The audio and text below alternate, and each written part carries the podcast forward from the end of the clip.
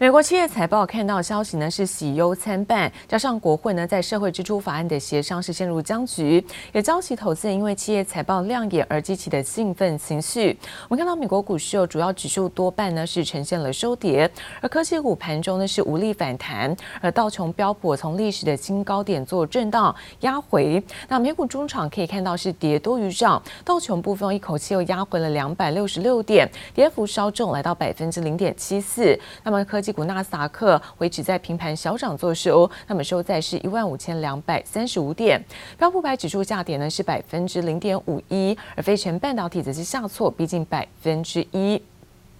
再来看到是欧洲的相关消息，周二呢收在历史高点的欧股，在周三呢开盘时出现下挫。那我们发现，我在矿业股是领跌大盘，而最主要因为中国干预也冲击在金属的一个价格。而企业财报方面则是有好有坏，投资人转为比较观望。欧洲股市可以看到主要指数盘下的一个震荡，而中场德国呢下跌是百分之零点三三，而法国跌幅则在百分之零点一九。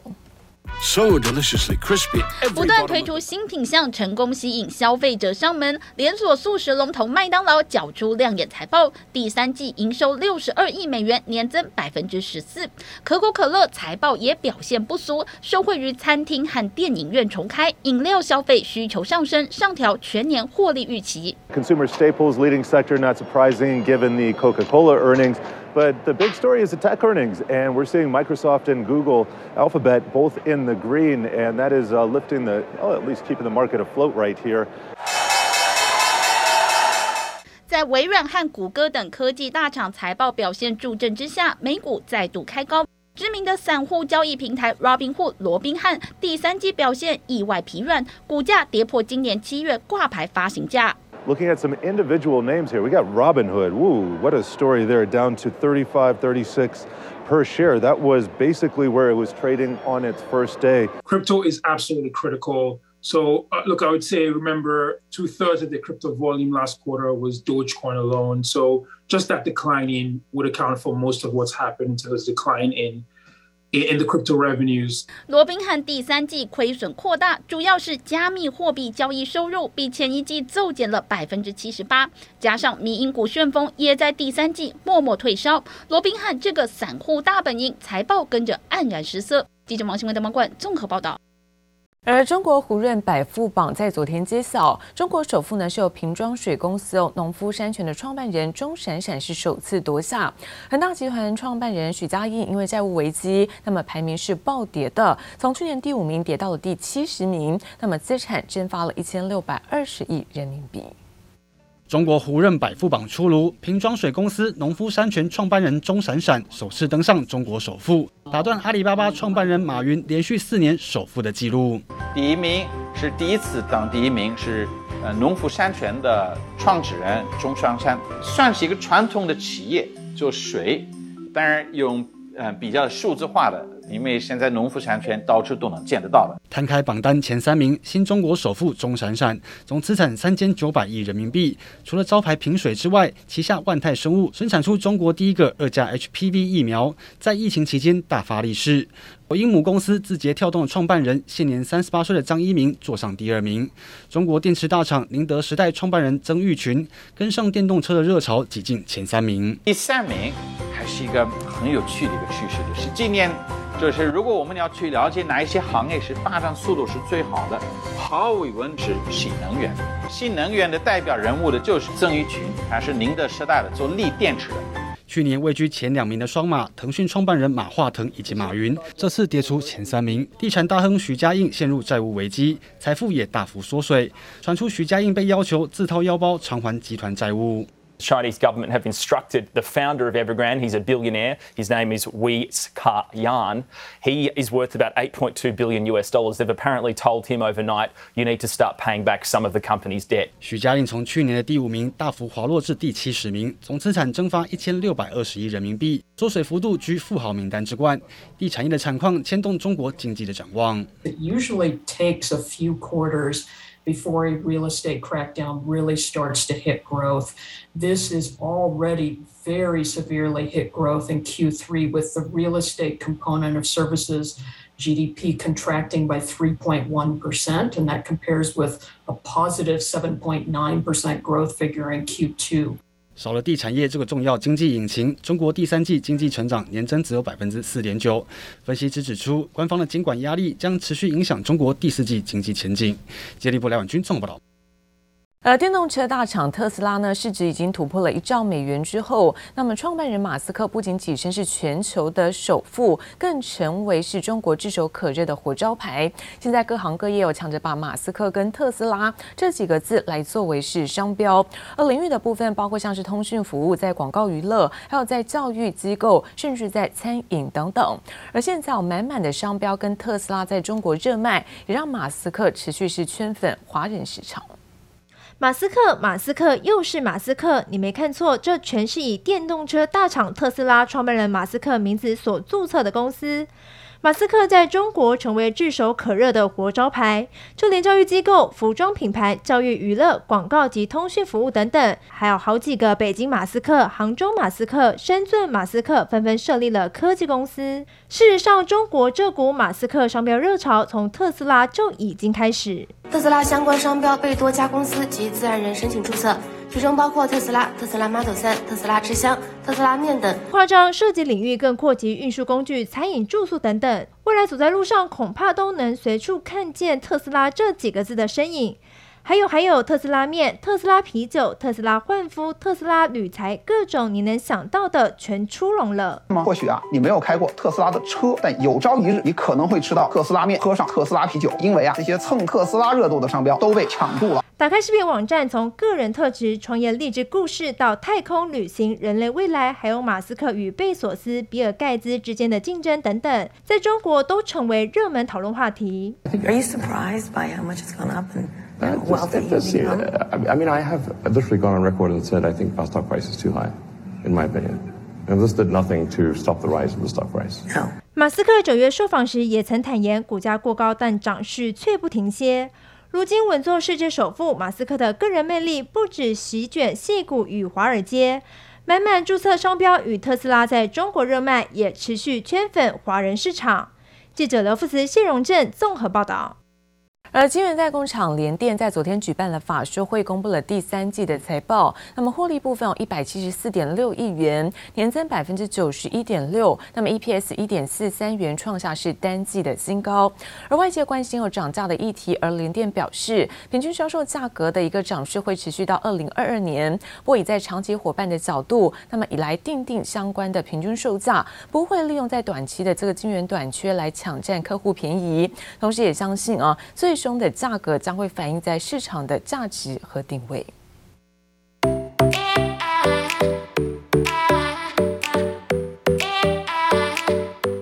左转弯，方向盘自动旋转。随着自驾车、电动车的趋势发展，对于车用半导体的需求也日益增温，带动晶圆代工厂联电第三季获利达到一百七十四点六亿元，逼近去年前三季的获利加总，不止优于第二季，季增百分之四十六点二，年增更高达百分之九十一点六，EPS 一点四三元，写下单季新高。另外，晶圆代工价格调整，带动毛利率持续攀升，第三季达到百分之三十六点八八。优于预期，展望第四季，联电预估毛利率可望达到百分之三十七到百分之三十九。第四季晶圆出货将季增百分之一到百分之二，平均销售价格 ASP 将增加百分之一到百分之二。We we do foresee the ASP momentum will continue into 2022.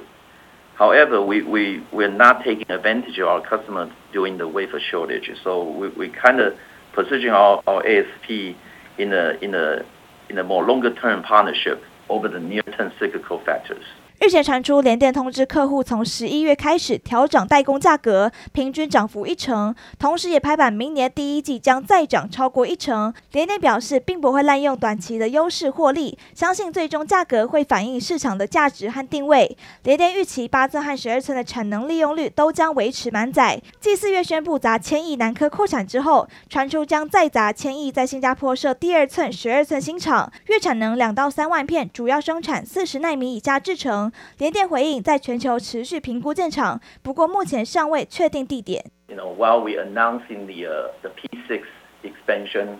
and so obviously some of the capex will happen in the next couple of years. the long-term agreement that we have signed out with the customer, and we believe we be able to manage that balance and at a healthy level. 联电看好客户需求持续强劲，随着未来产能开出，明年将持续成长，并取得更多的市占率。记者刘志荣、黄博凯台北报道。而跟随台积电创办人张忠谋看望在半导体的强劲需求，台积电的董事长刘德英，他也以在这个 TSIA 理事长的身份指出，今年现在台湾半导体产业，那么产值将会突破四兆元，而这也是台湾整个半导体产业链一同努力打拼的甜美果实。而明年看到晶圆代工产能还是短缺，所以在 IC 设计、记忆体这些有机会能够再涨一波，同时看到整体有设备供应链渴望受惠，不过随着台积电快速变化的一个步伐，供应链厂商也要迅速的跟上。有不少厂商呢正在启动，包括美国跟日本等地的全球化布局。疫情引爆数位化潮流，三 C 电子产品、电动车、五 G 传输，让半导体应用无所不在，也让台湾二零二一年半导体产值再创高峰。制造第一，封装测试第一，IC 设计第二的好成绩。根据我们 T S I 统计，啊，二零二零年台湾半导体产业产值总总产值已经突破三兆元，我们预估二零二一年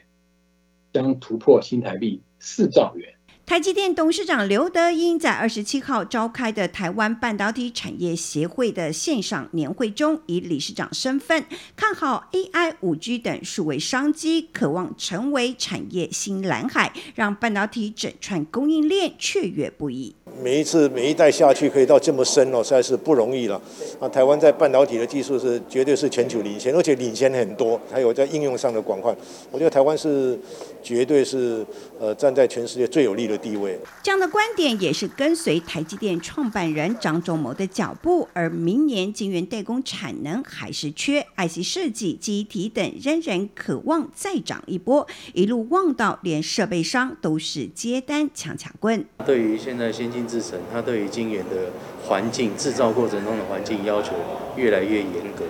那华景就提供这样的服务，那为呃在先进制程中，它的使用量会越来越多。半导体供应链新兵华景电是凡轩的转投资，专做晶圆制程防治设备，同时也随大客户台积电的脚步全球化布局。过去台积电到大陆松江厂设厂，在松江也有一个服务的据点，他到南京设厂，我们在南京那边也有一个服务据点。那我们也啊将来不到美国设点，甚至到日本。从 IC 设计、晶圆制造、封装测试到半导体相关制程与设备，台湾完整的半导体供应链在全球地位是越来越重要，同时也积极启动全球化布局。记者朱月英、杨颖哲新竹采访报道。苹果软板厂台俊呢召开了法说会，展望第四季，财务长熊雅士看好，还是有传统的旺季效应，而且是今年最旺的一季。整体看来，产能较去年同期将会有个位数，那么百分比的一个成长。另外，在光通讯厂联亚，第三季 EPS 来到零点三五元，创下是上市以来的新低，累计在前三季的 EPS 是三点六四元，也低于在去年同期。